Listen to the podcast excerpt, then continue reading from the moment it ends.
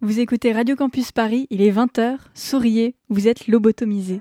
Mais qui dirige vraiment l'Europe? Des homos qui, dans leur quotidien, se sentent parfois obligés d'être très discrets sur leurs amours.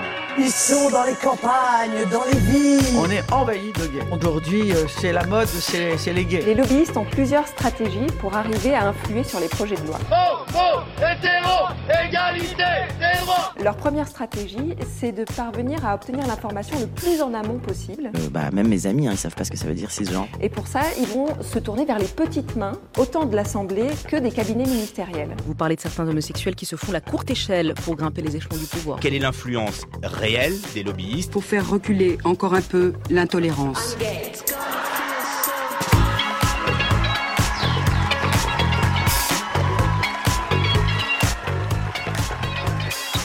Bonsoir, le lobby, c'est une heure pour faire le tour du monde LGBTI+.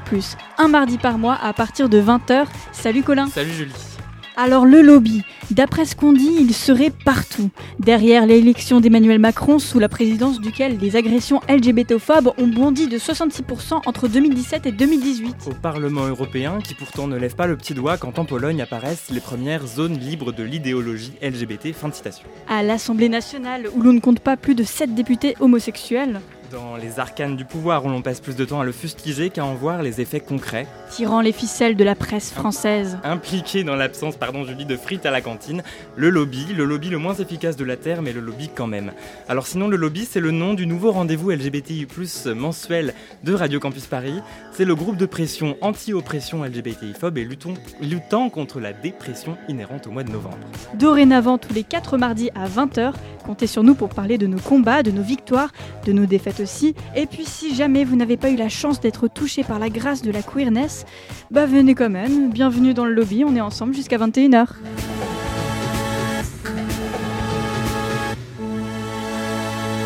Et pour cette première émission autour de la table, nous avons d'abord deux chroniqueurs, Mathilde et Victor. Bienvenue dans le lobby. Salut à vous deux. Bonsoir. Bonsoir. Alors, euh, toi, Mathilde, euh, tu... de quoi tu vas nous parler? Eh ben moi, je me suis penchée sur la question de la communauté. Qu'est-ce que c'est une communauté LGBTI et qu'est-ce que c'est au cinéma? Eh ben, on, on, verra ça avec toi en toute fin d'émission. Et toi, Victor, j'ai entendu euh, du, du, Bilal Hassani pendant que tu écrivais ta chronique. Alors moi, je me suis plutôt interrogé sur les artistes queer, sur leur rapport au mainstream, les critiques qu'on peut leur faire ou pas leur faire justement, et euh, sur la place de la visibilité et le rôle des alliés.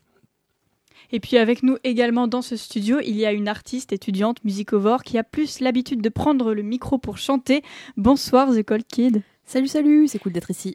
Merci d'avoir accepté notre invitation. Et avec toi, nous allons parler de ta construction en tant qu'artiste LGBTI ou queer, euh, à toi de nous le dire, et d'inclusivité du milieu musical notamment. Comment tu te définirais, toi, The Cold Kid? Alors, moi, déjà, j'utilise les pronoms elle parce que c'est plus simple, par, euh, par habitude, tout ça, mais euh, je me définis comme queer euh, très précisément. Et puis, et puis voilà, je porte ça en bandoulière quand je fais mes chansons. Et, et, voilà, dans mon identité, dans ma personnalité, et tout ça. Et dans ma vie tous les jours. Et musicalement? Musicalement, c'est un truc un peu ovni entre de la chanson, du rap, avec des sonorités de plein de trucs différents, tout ce que j'écoute. J'ai fait un patchwork.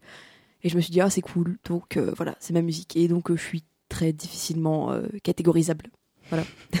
On pourrait, est-ce qu'on pourrait dire que ta musique aussi est queer? Ah bah ouais, carrément. J'avais pas pensé, mais c'est grave cool ça. Eh bah super. Alors The Call Kid, c'est la première invitée du lobby. On va te retrouver dans un instant, mais pour l'heure, enfilez vos plus belles perruques et chaussez vos plus beaux pronoms. C'est le lobby qui commence avec le journal présenté par Colin. On est tous amoureux et amoureuses d'elle ici dans ce studio. Je parle évidemment de l'actrice Adèle Haenel qui s'est exprimée auprès de Mediapart sur le harcèlement sexuel qu'elle a subi étant enfant de la part du réalisateur Christophe Ruggia.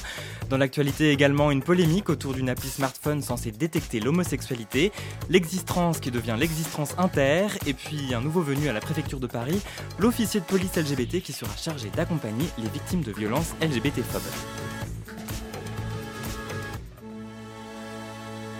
Elle a décidé de rendre son histoire publique. C'était il y a un peu plus d'une semaine. Le site Mediapart révélait les attouchements et le harcèlement subis par l'actrice Adèle Haenel de ses 12 à 15 ans de la part du réalisateur Christophe Ruggia. C'est à l'occasion du tournage des Diables, mettant en scène l'histoire incestueuse de deux frères et sœurs, que les faits se sont produits.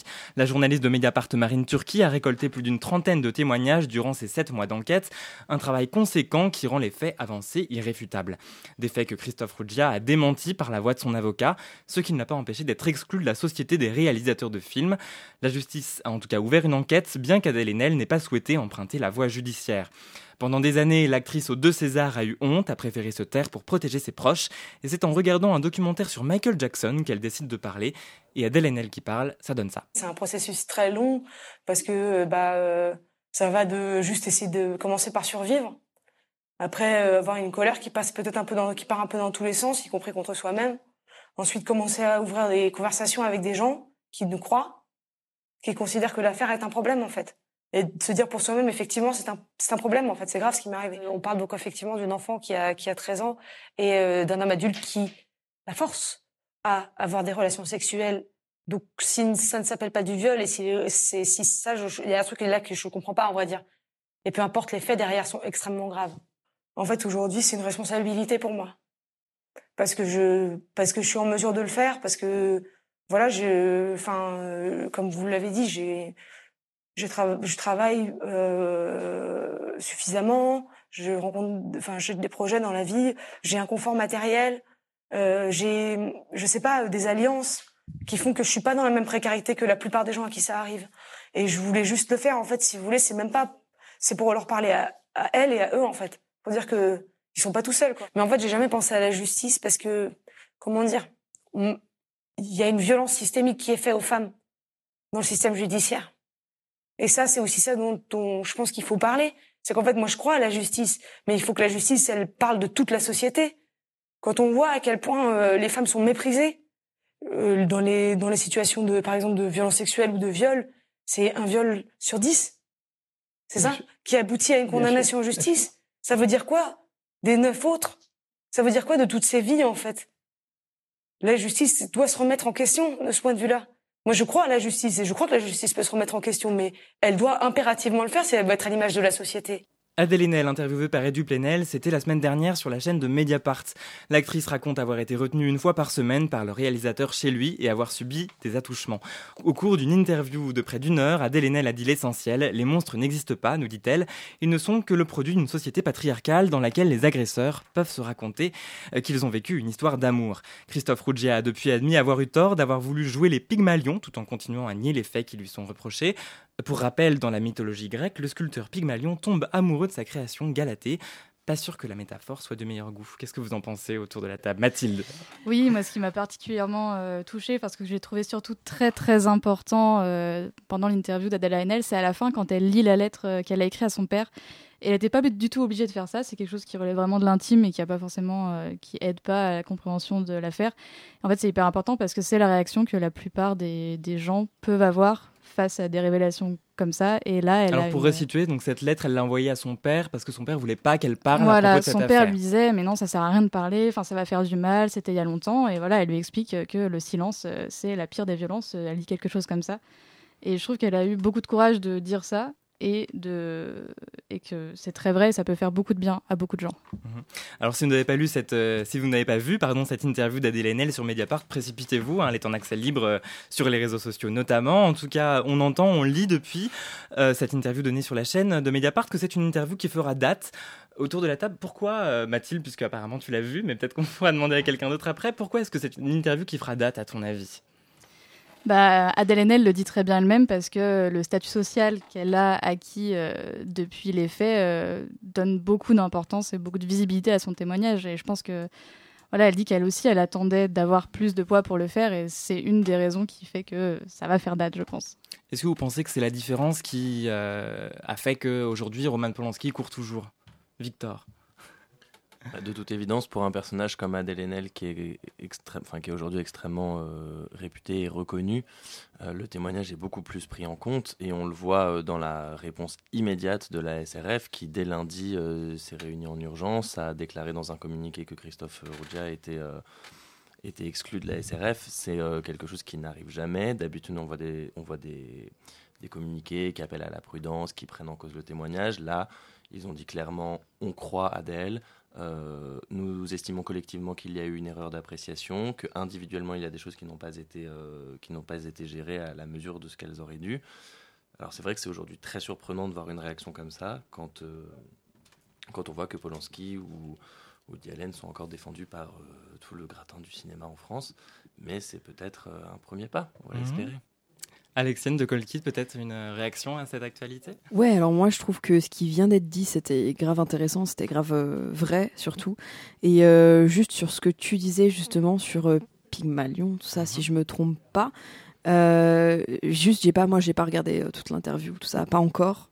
Ça ne saurait tarder et, et juste le fait que la réponse soit justement de, de, bah, de cette personne-là c'est juste pour moi un moyen de, de, de remettre en cause ce qu'elle dit et de, et de dire en gros que c'est lui qui a. Enfin, que du coup c'est sa création, donc il a construit sa carrière et que de manière ingrate, elle, euh, elle vient le, voilà, dire la vérité. Euh, enfin, juste c'est choquant pour moi qui n'ai même pas vu l'interview. Euh, voilà. Et je trouve que c'est super cool que par son statut, justement, elle puisse avoir ce crédit-là. Dans l'actualité LGBTI, également, Colin, une application smartphone qui fait polémique. Oui, et il y a de quoi, Julie? L'appli se nomme How Gay Are You? Euh, Elle est censée définir les chances que vous soyez attiré par une personne du même genre selon vos gènes. Le créateur Joel Bellenson se base sur une vaste étude publiée dans la revue Science, cherchant à mettre en lumière un éventuel lien entre l'ADN et l'homosexualité. Bon, en fait, l'étude conclut très clairement qu'il n'y a pas euh, de lien. Alors, Bellenson euh, nie euh, vouloir causer du tort aux personnes homosexuelles. Difficile à croire quand on sait que ce créateur est ougandais et vit donc dans un pays où être homosexuel vous mène derrière les barreaux pendant longtemps. Alors, cette actualité rappelle cette question insoluble de l'origine de l'homosexualité. Un débat que je lance comme ça et qu'il faut qu'on ait, dont, dont, il faut qu'on ait fait le tour en environ une minute trente. Mais est-ce que vous pensez que ça peut être profitable de trouver cette origine de l'homosexualité?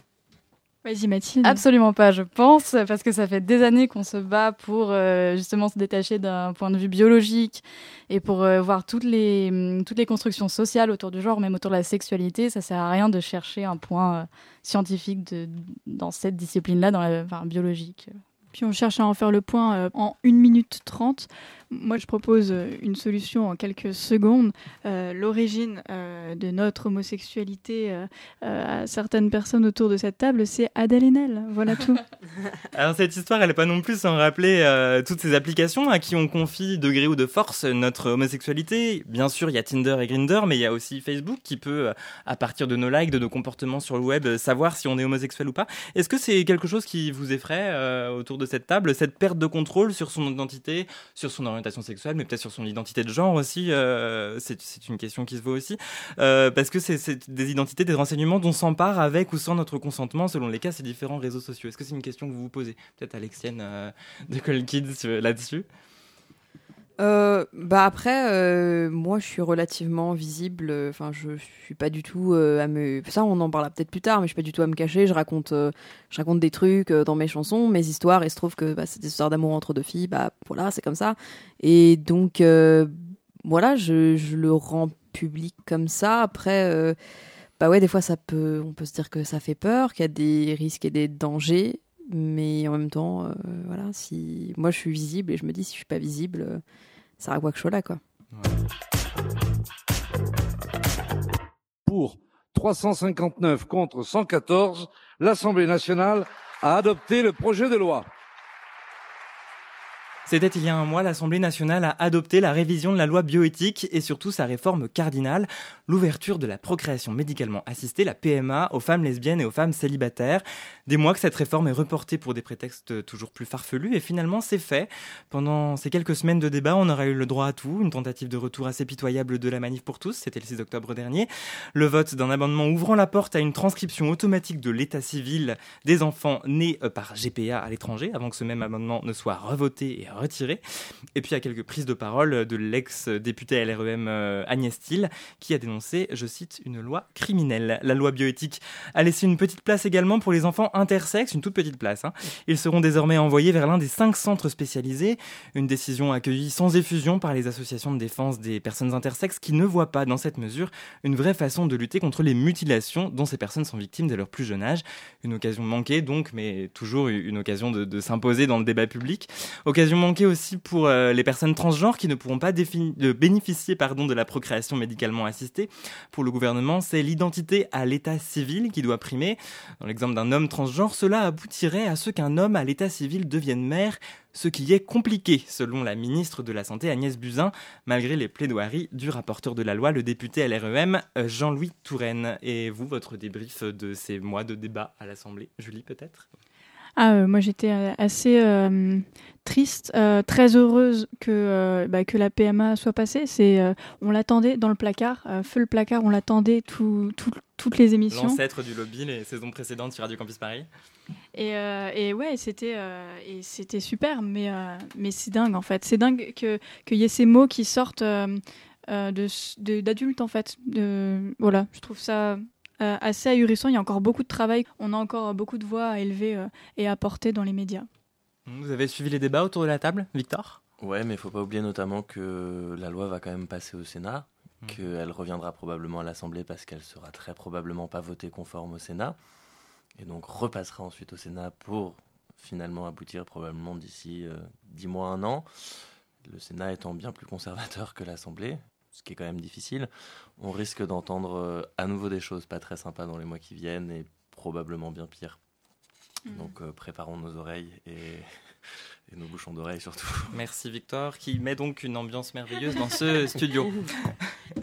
Il y a désormais 0,15% d'élus LGBTI+ aux États-Unis. Et c'est peut-être un détail pour vous, mais pour eux, ça veut dire beaucoup. 764 élus, tout échelon euh, de pouvoir confondus, sont ouvertement LGBTI+ aujourd'hui aux États-Unis.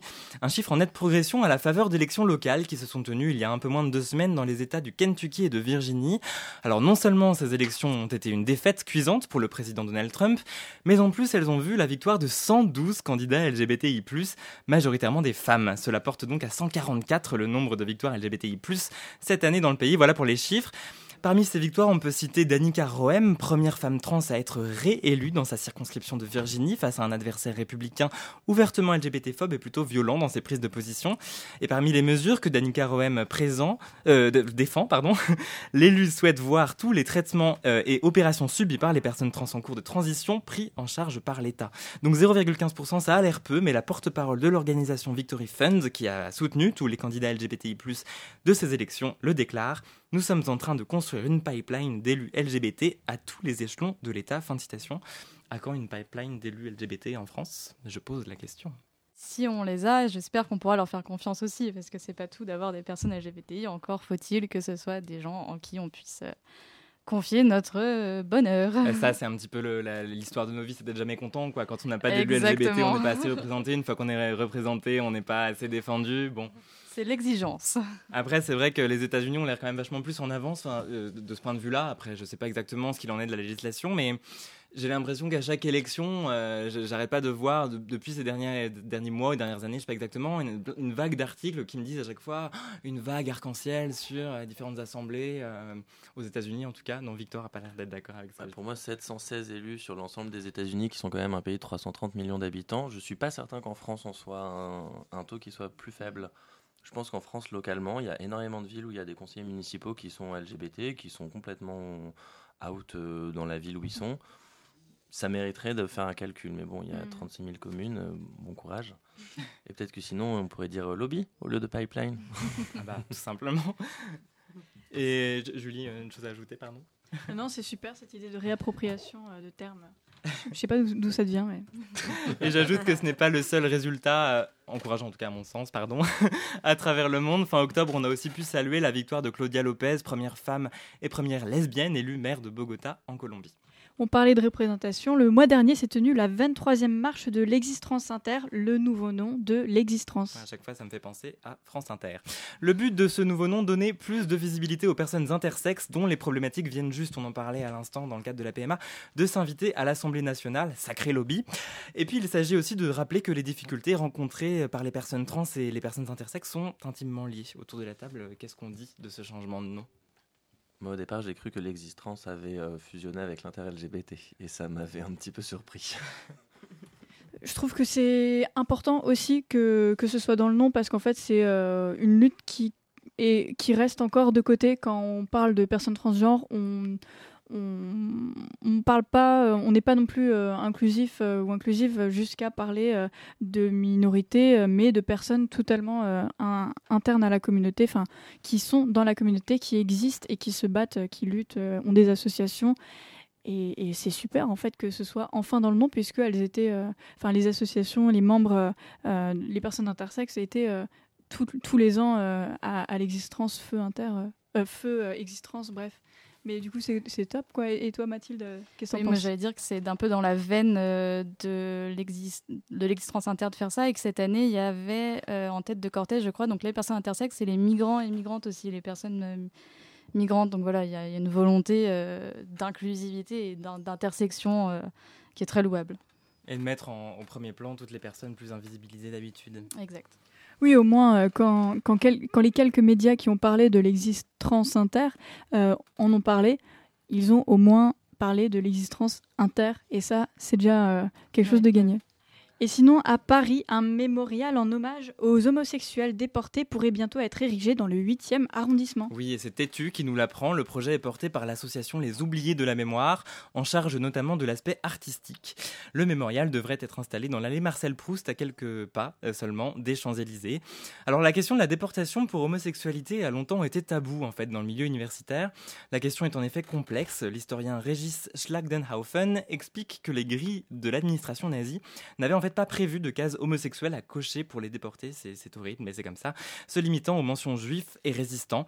Certains déportés homosexuels revenus des camps ont même dû se battre pour faire reconnaître l'homosexualité comme motif de la déportation.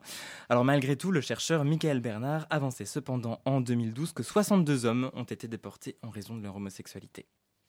Et vous avez peut-être vu passer son témoignage, un jeune homme trans témoigne des agressions qu'il subit à répétition à Besançon dans son université. Oui, c'est France 3, le France 3 local qui nous l'apprend. C'est l'histoire d'un calvaire qui commence en septembre 2018. Maël est agressé une première fois aux alentours de 7h30 du matin sur un parking non surveillé. Il est assommé, les coups pleuvent, deux côtes déplacées, un visage tuméfié, un œil au beurre noir et une semaine d'arrêt plus tard, il est de nouveau agressé le lendemain même de son retour en cours. Le 23 octobre euh, dernier, l'histoire s'est répétée pour l'étudiant en licence. Tout commence, selon Maël, par un professeur qui l'appelle Mademoiselle en plein amphithéâtre. Maël le corrige, c'est plutôt monsieur. Réponse de l'enseignant, ça n'est pas possible. Cet échange marque le début du harcèlement pour Maël. François raconte notamment que l'étudiant a redoublé son année, incapable de passer ses partiels dans de bonnes conditions. Alors il n'en tient pas rigueur ni à, cet enseignant ni à l'université, rappelant que l'administration a été à l'écoute et a cherché des solutions pour le protéger. On lui a même proposé une escorte qu'il a refusée. Maël a porté plainte pour sa dernière agression. Il n'a pas d'espoir d'aboutir à grand-chose, faute d'indices pour retrouver ses assaillants, mais il tient tout de même à être comptabilisé dans les victimes d'agressions transphobes. Et pour finir, une nouvelle un peu plus encourageante, à Paris toujours, la préfecture a créé le poste d'officier de liaison LGBT. Et depuis le début du mois d'octobre, c'est le nouveau poste de Michael Bûcheron.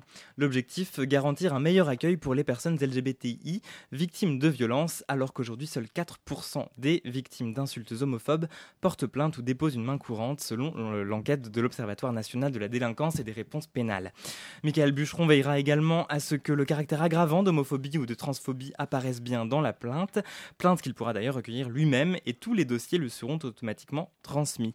L'officier de police LGBT souhaite également être un lien entre la police et les associations. Qu'est-ce que vous en pensez autour de la table de ce, nouveau rôle d'officier de police LGBT une bonne chose. Je ne sais pas si certains ont peut-être déjà porté plainte pour une agression. Est-ce que c'est quelque chose qui est rassurant? Parce qu'on sait que beaucoup n'osent pas porter plainte par peur d'être euh, mal accueillis On va dire, euh, comme tout à l'heure, on a dit que quand il y avait quelque chose de positif, on râlait. On va dire que sur le papier, c'est une bonne nouvelle, mais qu'on attend de voir.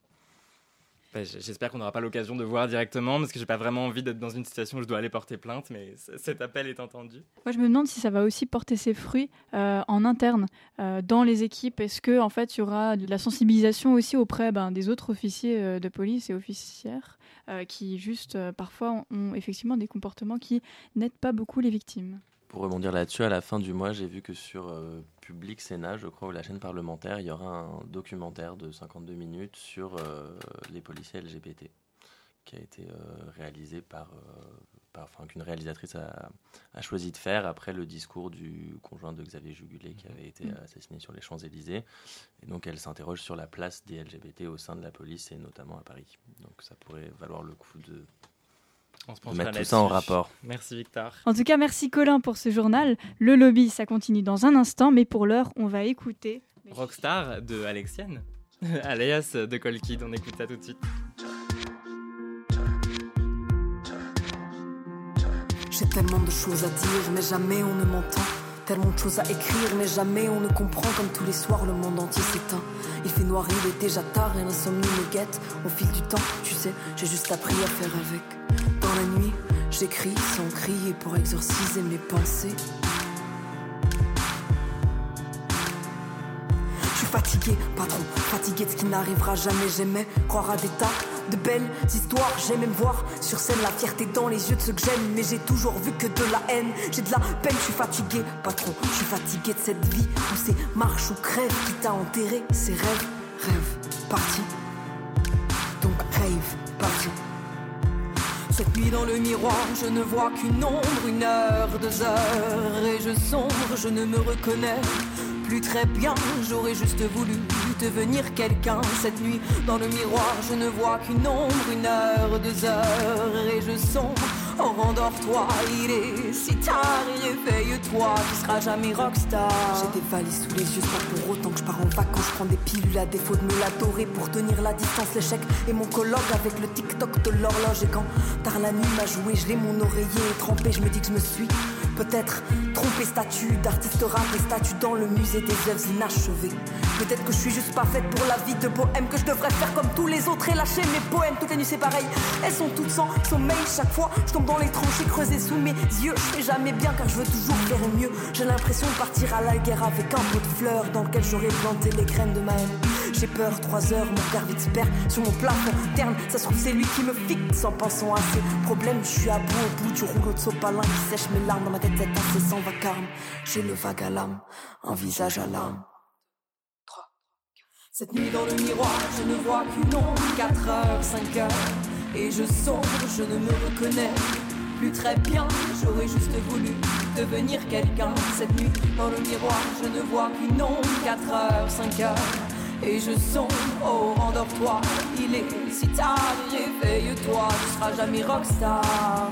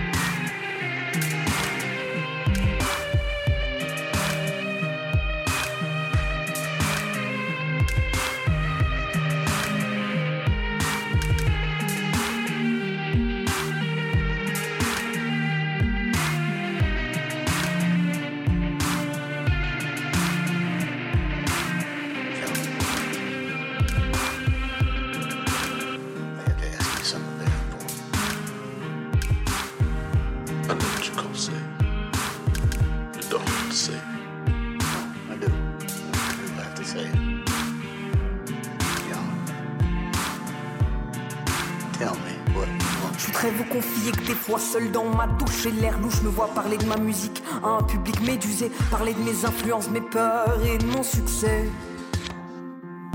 Réponds à des questions d'une fausse interview comme un fou qui se parle seul dans sa camisole. Ma musique parfois m'isole, parfois je veux partir abandonner, mais la clé de sol sur mon poignet me rappelle pourquoi je n'arrête pas de rêver. Non, pourquoi je n'arrête pas de rêver? Certains jours je me lève, je me vois parcourir le monde, mais certains jours je crève, je me dis que l'attente est trop longue, que si la terre est plate, à trop la parcourir, on tombe. Tard le soir, j'essaye d'écrire et je m'en veux. Quand je me rate, je m'insulte. Je veux pas du boulot de la villa, je veux de la vie d'adulte. Alors je me maudis quand mes accords sonnent faux et que mes rimes sont pathétiques. Je veux pas finir au bistrot drogué au barbiturique. J'ai été en barque sur le Styx, je serai artiste ou rien. Et si j'essaie que j'échoue, il ne me restera rien. J'ai traversé le purgatoire et j'ai vu l'enfer de mes yeux. Et j'ai créé mes histoires pour ne pas dire adieu. Non, pour ne pas dire adieu. C'était Rockstar d'Alexiane, alias The Cold Kid, sur Radio Campus Paris. Et on va continuer du coup avec l'entretien euh, avec The Cold Kid que nous avons euh, dans nos studios. Il y a presque un an, elle passait sur la scène du Studio 9, les auditions pour un tremplin musical parisien. En l'espace de quelques mois seulement, elle a foulé les scènes du Petit Bain, du Point éphémère, de la Sacro-Sainte Mutinerie ou de l'Hôtel de Ville de Paris. The Cold Kid, ça te fait quoi d'avoir sorti un single, un EP et d'avoir écumé les salles parisiennes? Bah écoute, euh, franchement c'est grave cool, ça soulage parce que ça fait longtemps que je fais de la musique, j'ai fait mes, mes, chansons depuis, depuis voilà, très très longtemps. Euh, j'ai sorti, euh, j'ai sorti une première chanson sur YouTube, voilà. Et, et, donc voilà, j'étais sur les mêmes chansons, ça a été un long processus et j'étais sur les mêmes chansons pendant un moment. Et donc sortir mon EP au bout d'un moment, ça a été un petit peu est-ce qu'on peut juste rappeler d'ailleurs le titre de cette EP qu'on est déjà dans l'oreille pour commencer là? Ah oui, alors donc j'ai sorti mon EP euh, très exactement le 29 mars 2019 et il s'appelle Débauche avec le D entre parenthèses parce que débauche, ébauche, voilà, c'est un jeu de mots. Tada, voilà. et les jeux de mots, tu aimes aussi euh, les faire euh, dans tes textes? Euh, parce que tu écris des textes qui sont effectivement poétiques, on peut le dire. Tu composes des mélodies euh, éclectiques, on peut le dire aussi. Tu chantes ou tu mm. parles parfois, on hésite. Mais ce qu'on sait et ce dont on est sûr, c'est que tu fais tout cela en même temps avec ton projet The Cold Kid. Tu sembles préférer contrôler ton univers pour qu'il soit plus à ton image, peut-être? Euh, ouais, alors c'est vrai que je, suis multifonction, je fais tout. Enfin, au départ, euh, il y a vraiment les textes parce que voilà, j'ai vraiment envie de raconter des trucs, donc euh, donc voilà, c'est moi-même qui écris qui écris mes chansons, tout ça. Après, voilà, je suis autodidacte, donc je fais mes sons, tout ça, et et voilà, c'était pas c'est pas forcément un choix d'être seul et pas non plus une contrainte, c'est que ça se passe comme ça. J'ai déjà joué en groupe, j'ai déjà joué avec des gens, mais je suis très bien euh, voilà, dans mon univers un peu, voilà, parce que ça s'entend beaucoup que ces chansons, c'est moi, pour les gens qui me connaissent en tout cas, euh, que, voilà, j'ai mis beaucoup de moi dedans, tous les textes et les sonorités et la voix et tout ça, et voilà, on sait que c'est moi, on sait que c'est ma patte, et euh, voilà, ça me dérange pas particulièrement d'être seule. Et alors comment il s'est accouché justement ce, premier EP que tu fais tout seul, toute seule, pardon, puisque dans l'extrait le, qu'on vient d'entendre, Rockstar, tu parles aussi de la, grande difficulté en fait à, rentrer dans ce milieu, à écrire, à créer. Donc comment ça s'est passé? Est-ce que ça a été aussi euh, difficile que ce que tu racontes dans ta chanson?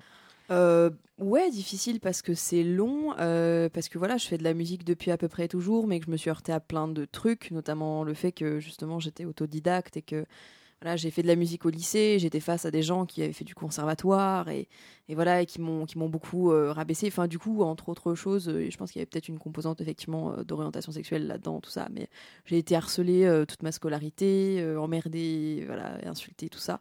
Et, donc, enfin voilà, effectivement, ça a été super compliqué et à partir du moment où vraiment j'ai commencé à faire les chansons, il y a peut-être eu, enfin ces chansons-là, il y a peut-être eu deux ans. Et voilà, oui, c'est compliqué quand on n'a pas de, quand on n'est pas déjà dans le milieu. Et mais voilà, après, euh, je pense que j'ai une qualité, c'est que je suis débrouillarde. Voilà, je, suis très lucide sur le reste, mais je sais que que j'essaye de, de me battre et de combattre au plus possible. Et du coup, euh, voilà, j'ai essayé de trouver les solutions. C'est compliqué, mais j'ai trouvé les solutions. Oui, c'est ça. Tu laisses pas les autres euh, faire euh, les choses pour toi. Tu, donc, tu les fais toi-même. Tu te fais ta propre musique et tu te crées en fait tes propres univers. Mais du coup, est-ce que, est-ce que du coup, tu te sens plus à l'aise maintenant avec tes morceaux Est-ce que tu es en phase avec ton art en ce moment? Euh, ouais, ouais, je suis, euh, je suis plutôt euh, bah, contente de ce que j'ai produit. Après, je prends ça aussi comme un, bah, justement, comme une ébauche de, de, ce que je peux faire. Et, je peux faire, je pense, beaucoup, dans différents registres. Et, et bah là, quand j'ai fait des concerts, quand j'ai fait, par exemple, le point éphémère, c'était le lendemain de, de la sortie de mon EP en mars, donc c'était un peu une release party, tout ça. quand j'ai voilà, quand j'ai fait le point éphémère, quand j'ai fait le petit bain, quand j'ai fait hôtel de ville aussi en octobre. Euh, et le petit bain en juin, euh, bah, euh, j'ai fait ces chansons-là et tout ça. Et là, enfin, ce qu'il faut savoir, c'est que j'écris tout le temps. J'ai toujours, j'ai toujours dans mon téléphone une petite note où j'écris. Et c'est peut-être juste des fois des phrases et qu'après j'assemble. Et là, j'ai énormément de choses écrites et, euh, qui attendent juste, juste d'être mm, compactées et voilà mises en musique. Et donc là, je suis plus dans une phase de création, tout ça que voilà. Il y a des trucs que tu as écrits depuis le début de cette émission Savoir s'il faut que je demande des droits après sur les chansons que tu feras à partir de ce qu'on a dit euh, euh, euh, Non, non, non, non, non. C'est plutôt dans le métro. Je suis plutôt inspirée dans le métro. Et, voilà. C'est souvent en fait des. Je sais pas si on peut appeler ça des punchlines, mais des, trucs, des jeux de mots et des idées qui me viennent. Et après, j'assemble. Voilà. C'est comme ça que beaucoup de mes chansons ont été faites. Il y a peu de chansons que j'ai écrites du début à la fin d'un coup. J'ai écrit une chanson qui s'appelle Juste au cœur, comme ça. Et sinon, ma chanson qui s'appelle Funambule, je l'ai écrite entre mes 13 et mes 23 21. ans. Genre. ouais, 21. C'est ça. Non, oui, 21. Elle est mieux documentée que moi sur euh, ma carrière. Tout, nous sommes le lobby. Ah là là, au secours. Tu ne peux rien nous cacher, mais euh, on va quand même te demander euh, ton avis. Est-ce qu'on peut, est-ce qu'on peut se permettre de faire un parallèle du coup avec un univers musical qui, qui serait proche de ton identité Est-ce qu'on peut aussi dire que, que tu es morcelé peut-être et que en fait la musique ça permet aussi de, de, donner quelque chose, de donner tout de toi mais en, ultra concentré du coup? C'est ce qu'on ressent un peu? Ouais, c'est ça. Et ce qui est vachement drôle, c'est que la, la, musique et ce que je raconte et mon personnage, c'est à la fois moi et à la fois pas moi du tout. Genre, c'est-à-dire que je, je, enfin, voilà, je raconte pas des choses fausses. Euh, je, voilà, je parle vraiment authentiquement de moi et en même temps, euh, ça me permet de, bah, de, dire des choses que je dis pas dans la vie tous les jours. Parce que quand on, je pense que quand on écoute mes chansons, on doit se dire oh, elle doit avoir une vie horrible, genre elle doit être vraiment déprimée, ça doit être atroce. Alors que je suis, non, je suis dans la vraie vie, je suis quelqu'un de très, euh, très enjoué et tout, et très de bonne humeur, et, bien en fait. Mais, euh, mais justement, parce qu'il y a l'exutoire qui est la musique et que je dis les choses euh, potentiellement très compliquées, dures et tristes, et pas dans toutes mes chansons, hein, je rassure, euh, voilà, on va pas sortir euh, complètement déprimé d'écoute de mon EP non plus, mais, mais voilà, c'est à la fois un alter ego et à la fois moi complètement, et, et sur scène aussi, je suis un peu entre les deux. Et juste du coup, avant de, avant de passer à, une, à, la prochaine, à la première chronique de l'émission, une dernière petite question. Est-ce que tu dirais que tu te construis aussi peut-être par rapport à des univers euh, peut-être queer ou LGBTI Est-ce que des univers musicaux euh, euh, de cet acabit t'ont déjà inspiré ou t'ont inspiré, que ce soit quand tu étais enfant, adolescente ou, plus tard? Donc des influences en fait. Voilà, c'était pour pas le dire comme ça. Ah, ah. Quelles sont tes influences Alors, j'ai j'ai à la fois aucun enfin je sais que je fais un truc très très spécial et très différent et en même temps j'ai aucun problème à parler de d'influence et pour le côté euh, queer et tout ça.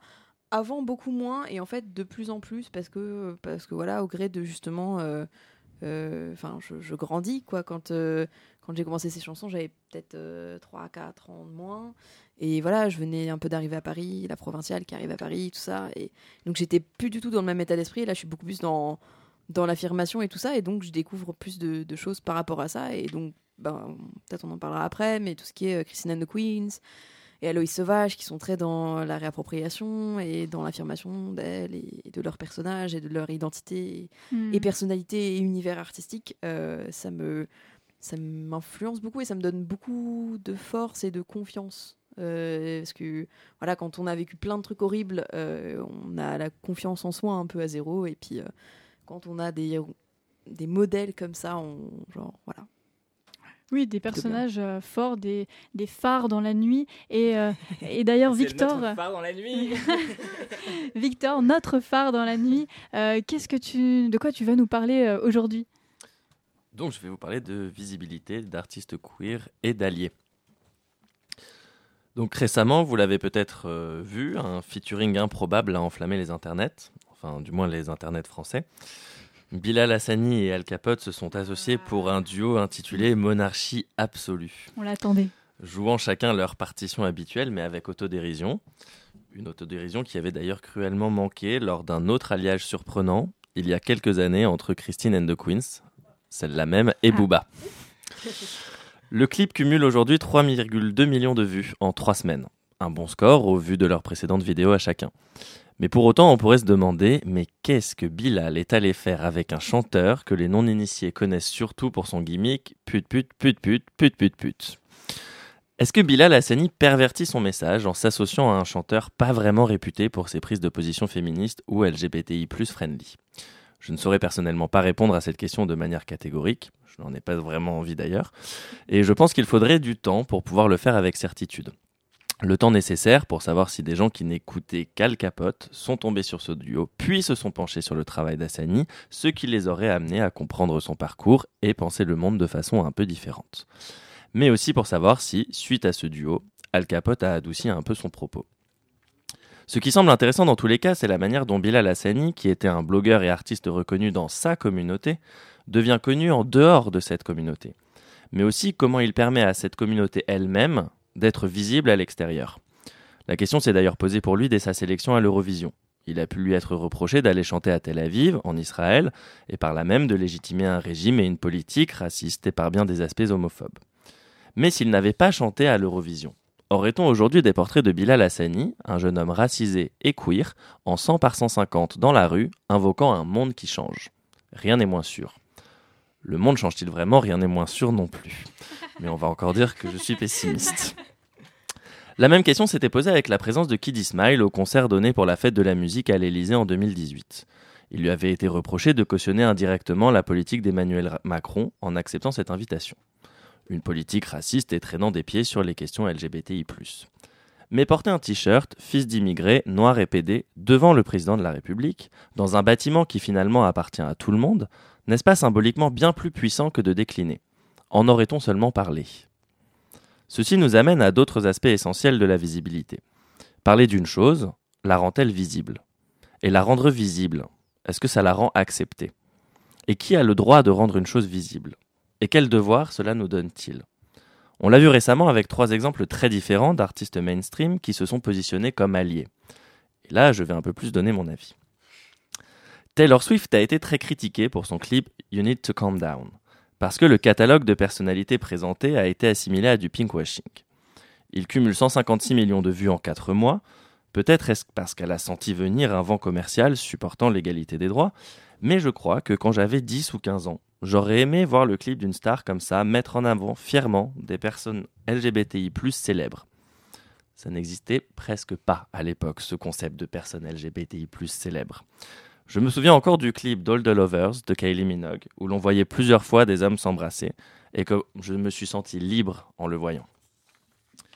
Ce boomerang de l'allié est revenu en pleine face à Miley Cyrus, qui, après avoir révélé sa pansexualité il y a quelques années, a déclaré dans un live vidéo j'ai longtemps pensé que je devais être lesbienne parce que les gars étaient le mal incarné, mais ce n'est pas vrai. Il y a des gens bien qui ont des bites. Pas très malin en effet, et pas très cohérent avec son discours. Enfin, je clôturerai sur Necfeu pour boucler la boucle du hip-hop. Dans une de ses dernières chansons, il écrit Force à mes LGBT. Certains se sont agacés en disant qu'ils ne sont pas ces LGBT.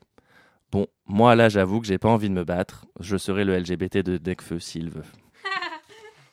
Merci beaucoup Victor pour cette chronique. Bah, du coup, on te retrouve le mois prochain hein, après cette chronique écrite en 10 minutes.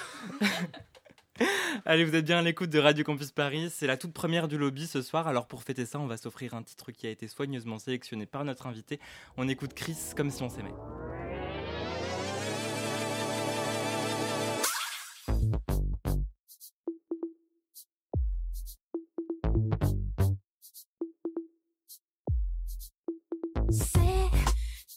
Chanson.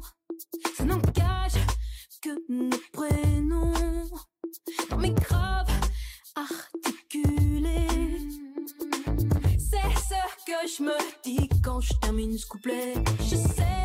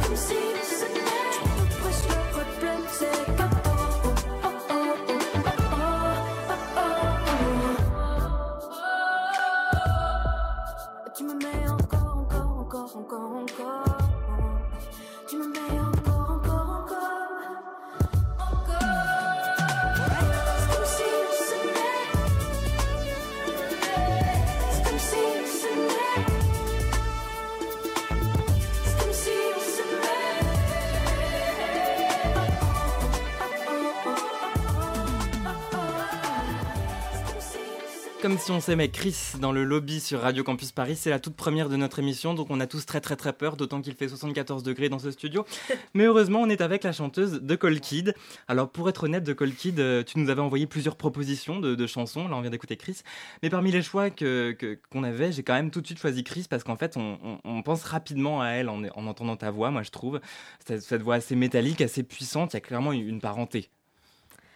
Eh ben, c'est le plus beau compliment qu'on m'ait jamais fait.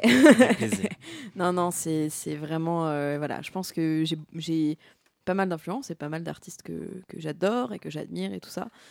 Mais bon, Chris reste euh, leader incontesté. Voilà. Puis Chris, c'est une artiste aussi qui a fait du queer, du genre, euh, une notion mainstream dans, dans le milieu musical. Elle n'est pas toute seule, mais c'est quand même une icône assez célèbre aujourd'hui. Mm. Elle, je pense qu'elle s'est beaucoup, comment dire, jetée en pâture pour euh, faire ça. En fait, elle elle euh, se heurte à beaucoup de, résistance de plein de gens et de, critiques et tout ça de plein de gens. Mais elle s'en fout, elle fait son truc. Et, euh, moi, perso, quand, euh, je la vois, voilà, j'ai vu euh, un de ses shows qu'elle avait fait avec Apple Music qui dure 30 minutes, qui est super scénarisé et tout. Quand, moi, quand je vois ça, ou quand j'écoute ses chansons, mais je me sens euh, genre. Et même euh, on va me regarder mal dans la rue parce que je suis habillée d'une certaine manière ou parce que ou voilà enfin pour diverses raisons et, et même bah, mon vécu dont on a parlé tout à l'heure. Et j'écoute ça et je me dis waouh voilà on attendait ça de ouf Ouais, ça, je me demandais, euh, est-ce que dans les, au niveau des concerts, des bookings euh, pour les salles, pour les scènes, tout ça que tu fais, euh, est-ce que tu as déjà eu des problèmes par rapport au sujet de tes chansons, par rapport à ton physique, à ton look, à, ton, à tout ce que tu véhicules, en fait, toutes ces luttes que tu as en toi et que tu, que tu incarnes, en fait? Est-ce que tu as déjà eu des problèmes ou au contraire, est-ce que ça s'est bien passé? Jusqu'à présent, ça s'est plutôt bien passé. Euh, on va dire hein, des trucs positifs hein, quand même. Euh, non, non. euh, Écoute, Victor, c'est pour toi. Là.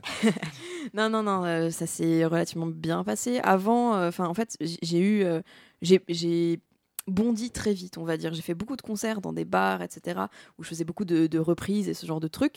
Et donc là, c'était bon, il y avait toujours ma tête, mon physique, moi, mais c'était pas, voilà, c'était pas au niveau des discours, des textes, des paroles, tout ça.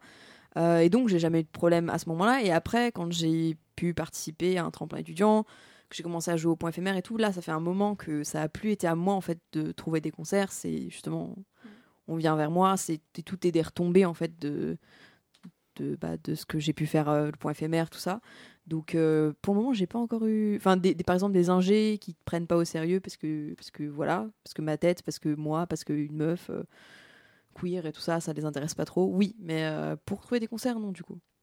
Alors, on en parlait à l'instant avec Chris. Tu- toi aussi, tu essayes un petit peu de te rapprocher du mainstream et tu as, en ce sens, euh, participé à un tremplin pour tenter de faire la première partie de Zazie. Alors, est-ce que tu peux nous raconter cette expérience? Ouais, euh, c'était bah c'était euh, sportif. Euh, voilà, en fait, en gros, fallait fallait s'inscrire sur un site et puis euh, grâce au vote du public, on pouvait être dans les gens qui étaient, les artistes qui étaient écoutés en priorité par l'équipe de Zazie, mais a, a, priori tous les artistes seront écoutés. Euh, et je dis seront parce qu'on n'a toujours pas de résultat, on ne sait pas euh, qui va jouer. Euh, qui voilà qui donc on peut toujours croiser les doigts. joue à ce moment ouais voilà. Et, et j'ai été très touchée parce que c'est voilà c'était trois jours donc ça a été sportif à, solliciter les gens beaucoup. Et j'ai été vraiment très très touchée par par voilà tout, toutes les mobilisations des gens les gens qui envoyaient par SMS à d'autres gens. J'ai voilà j'ai des voilà. Il y a eu énormément et j'ai eu 142 votes en ouais, en trois jours. Quand je vois que des gens qui avaient beaucoup plus de, enfin, une beaucoup plus grande communauté ont eu pas tant de votes que ça au final comparativement. Voilà, j'étais très touchée par ça. Alors on a compris le point commun entre The Cold Kid et Chris, mais c'est quoi le point commun entre The Cold Kid, Chris et Zazie? Waouh euh, Très bonne question. L'Olympia, est-ce qu'elle a fait l'Olympia, Chris? Non. Je... Oh non, je, pense pas, qu'elle. Il bah, faut qu'elle m'envoie un SMS euh, si elle veut, hein, qu'elle me dise, euh, franchement. L'appel est lancé. non, je non, sais pas. Mais euh, après, il n'y a pas. Bah, le point commun déjà, c'est la musique. Et, et après, vu que moi, je me, enfin, il y a un esprit. Enfin, moi, j'ai un esprit effectivement queer, tout ça, tout ça. Mais vu que je pioche dans, comme j'ai dit, dans plein de trucs et dans pas mal de chansons aussi, les textes et tout, bah, Zazie, ça colle carrément avec tout ça aussi. Ça colle kid. Oh, Waouh oh, Si seulement on avait pu finir là-dessus. oh. Drop the mic.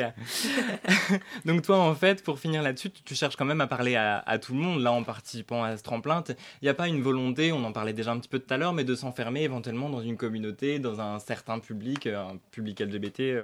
Parce que moi, après, quand Julie m'avait dit qu'elle t'avait invité, sur le coup, je me suis dit, ah, super, une artiste underground, euh, qu'il est connu par personne et qui joue devant 10 personnes. Et en fait, c'est vraiment pas l'idée, c'est vraiment pas le projet, en fait, de ce que j'en comprends. Et ça, c'est intéressant, en fait. Ah non, non, non, non, c'est pas le projet. Euh, non, enfin, d'une part, je suis très contente de faire partie, d'être partie d'une communauté, euh, justement, d'aller jouer à la mutinerie et tout, parce que je sais que justement, euh, dans ce que, dans mon image, ma personnalité et ce que je raconte, et eh ben en fait, ça fait écho à ces gens et c'est des gens qui sont susceptibles de m'écouter et justement de trouver bah, de l'intérêt et du réconfort dans ce que je raconte et tout ça. Et en même temps, euh, clairement, je sais que euh, c'est pas, euh, je fais pas de la musique pour juste un petit groupe de personnes. Et c'est vrai que on m'a déjà fait une critique du genre, mais non, mais toi, tu fais de la musique pour bobo hipster parisien et tout ça. Et déjà, je l'ai pas pris comme une insulte.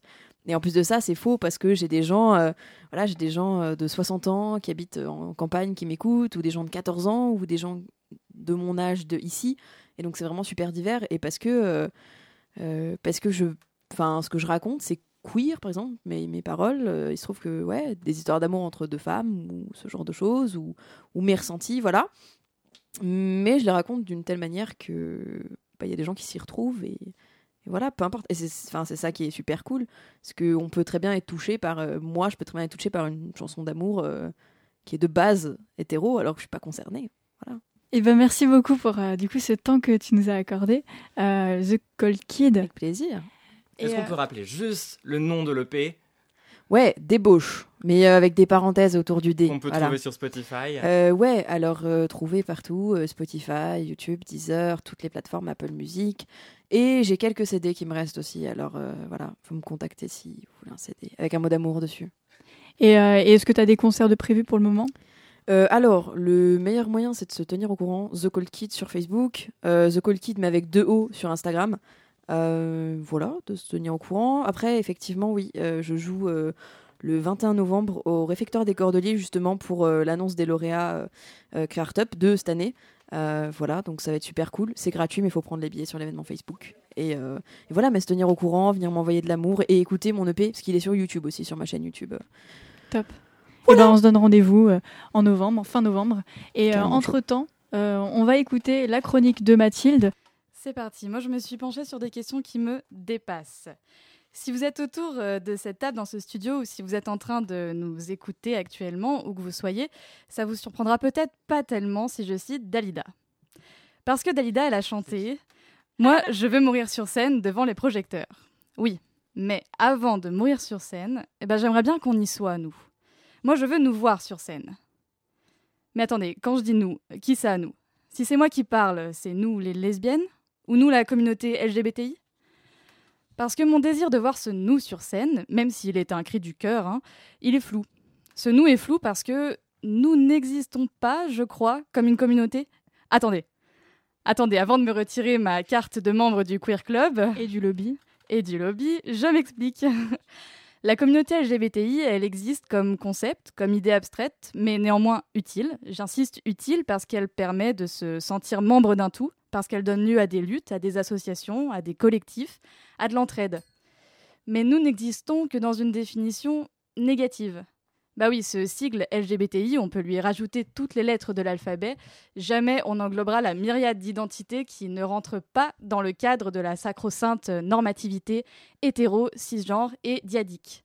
Et petit rappel au passage, une personne diadique, c'est quelqu'un dont les caractéristiques sexuelles correspondent au standard masculin ou féminin, c'est-à-dire personne pas intersexe, quoi.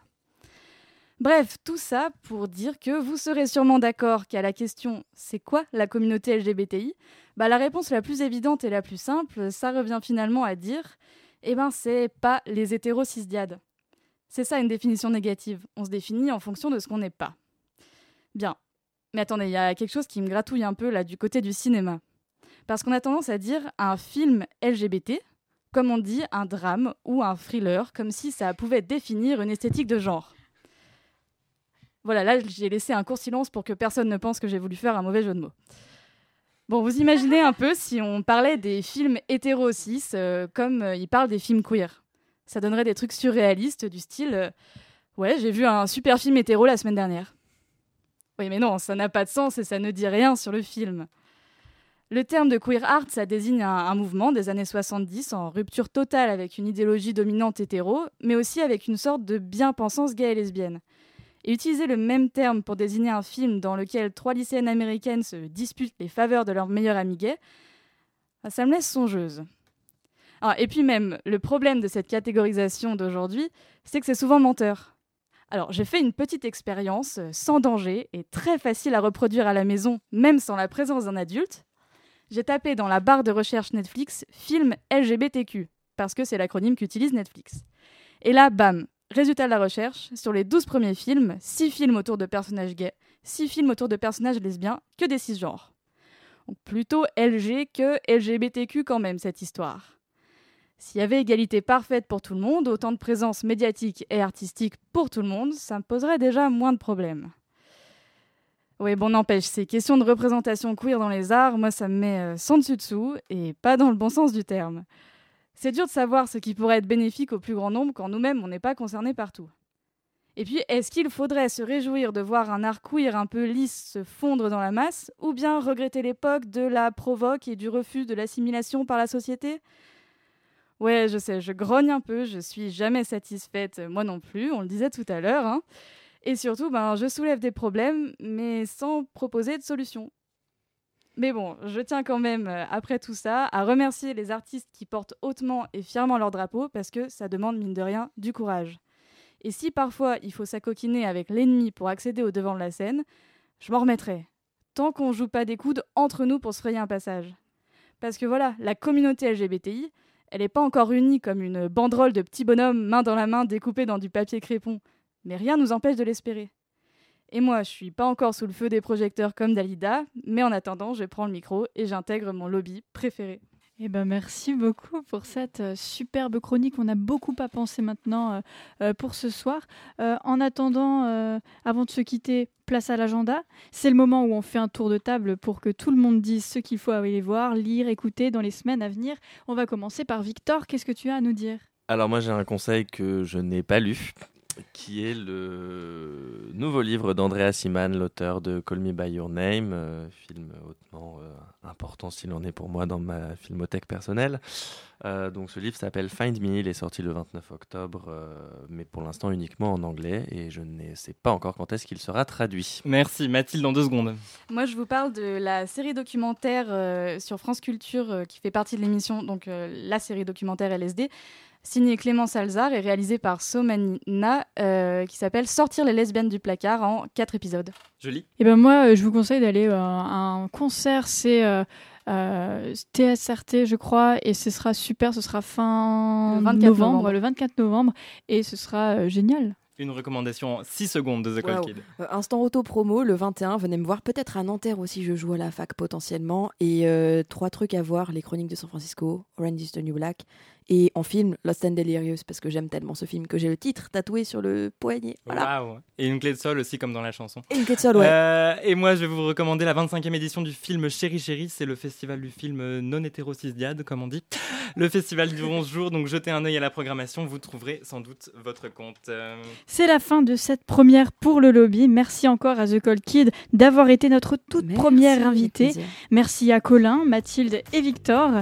Avec le lobby, on se retrouve le prochain et d'ici là, on vous dit belle soirée à l'écoute de Radio Campus Paris.